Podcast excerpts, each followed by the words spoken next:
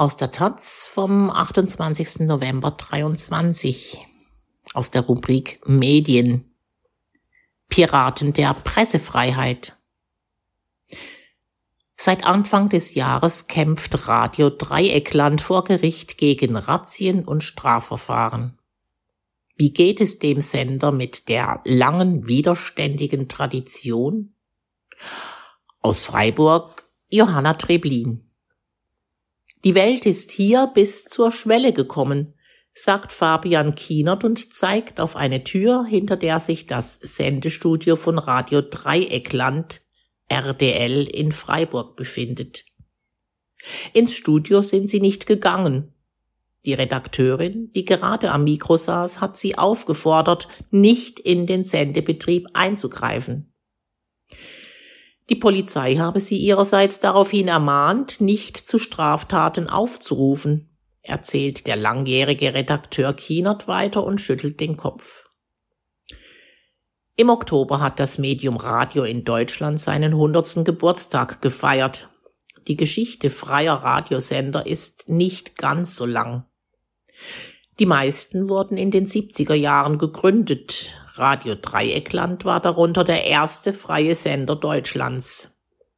Anlass für seine Gründung war die Inbetriebnahme des Atomkraftwerks Fessenheim im Elsass, gegen das Atomkraftgegnerinnen aus Deutschland und Frankreich gemeinsam protestierten, einige mit den Mitteln des Graswurzeljournalismus. Es war eine zwölfminütige Radiosendung, die am 4. Juni 1977 im Elsass Geschichte schrieb, berichtete der freie Journalist Ralf Streck, der auch für RDL arbeitet, 2017 in der Verdi-Zeitschrift Menschen machen Medien zum 40-jährigen Bestehen von RDL. Der Sender damals noch Radio Wert Fessenheim, habe eine kleine Medienrevolution ausgelöst, denn er habe etlichen selbstorganisierten und nicht kommerziellen Radios den Weg bereitet.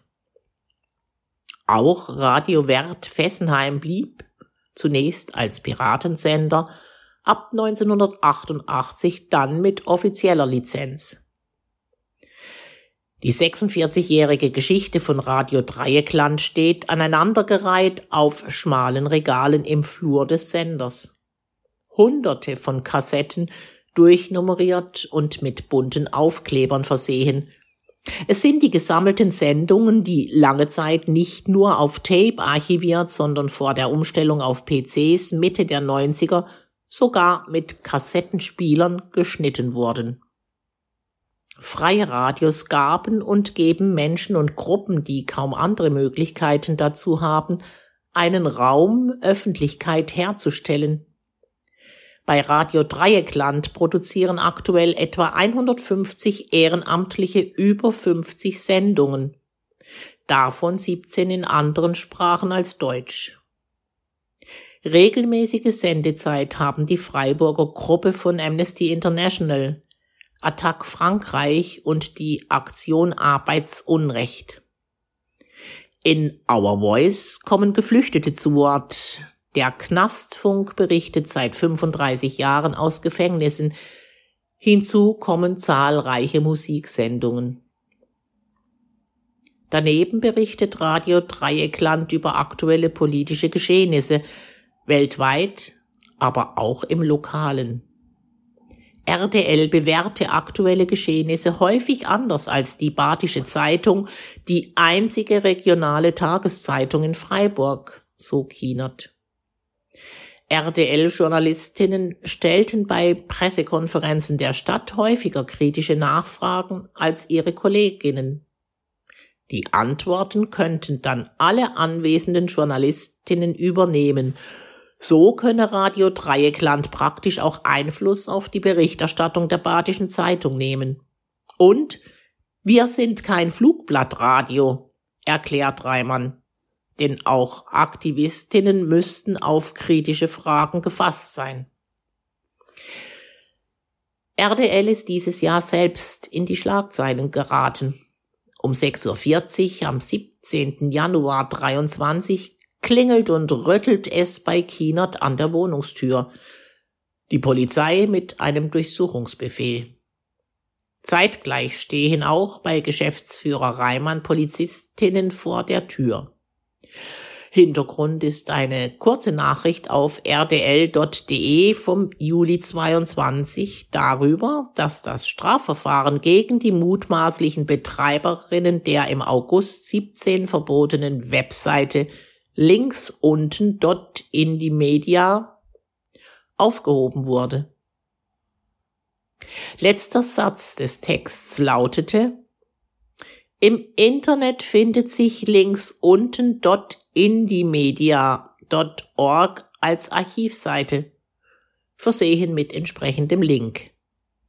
Damit habe sich der Autor, so die Staatsanwaltschaft, die die Wohnungsdurchsuchung angeordnet hatte, zum Sprachrohr der verbotenen Vereinigung Indie links unten gemacht. Der kurze Artikel war mit Fabian Kienerts Kürzel versehen. FK. Dennoch wurden die Durchsuchungen damit erklärt, den Autor des Texts ausfindig machen zu wollen. Kienert gab sich noch in seiner Wohnung als Urheber zu erkennen. Auch das hielt die Polizei nicht von weiteren Durchsuchungen ab. Sie fertigte Skizzen von seiner Wohnung an, beschlagnahmte seinen Laptop. Anschließend fuhren die Beamten weiter zum Sender. Eine Anfrage, wer Autor des Textes war, hatte es zuvor nicht gegeben, so Kienert. Reimann und Kienert holten sich Rechtsbeistand und erreichten zunächst einen Teilerfolg. Im August erklärte das Karlsruher Landgericht die Durchsuchungen für rechtswidrig. Die Ermittlungen gegen Reimann wurden eingestellt. Gegen Kienert allerdings übernahm das Oberlandesgericht die Ermittlungen. Vergangene Woche entschied es, die Durchsuchung von Kienerts Wohnung sei rechtens gewesen. Radio Dreieckland erwägt nun weitere rechtliche Schritte. Kienert geht davon aus, dass noch im Dezember der Termin für die Hauptverhandlung gegen ihn festgesetzt wird, voraussichtlich für April oder Mai.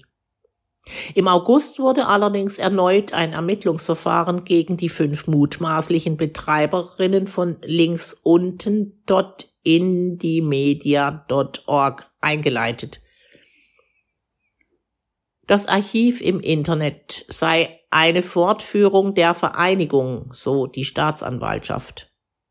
Öffentlich zugänglich ist das bereits seit 2020. Bis hier eine Entscheidung gefallen ist, könnte sich auch das Verfahren gegen Kienert verzögern.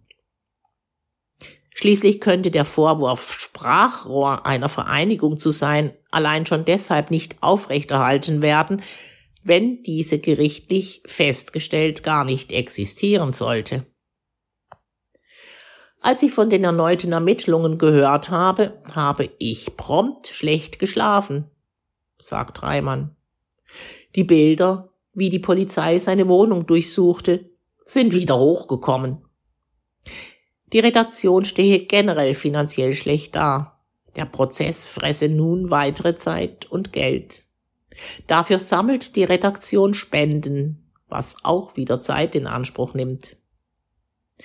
Dabei gibt es gerade andere Sorgen. Dem Radio fehlen schon lange Räume, nun will es sich vergrößern. Wir haben nicht einmal einen Besprechungsraum, so Reimann. Der einzige Konferenztisch steht in einem Durchgangszimmer. Dort werden gerade neue Praktikantinnen begrüßt. Immerhin, ein Nachwuchsproblem hat Radio Dreieckland nicht.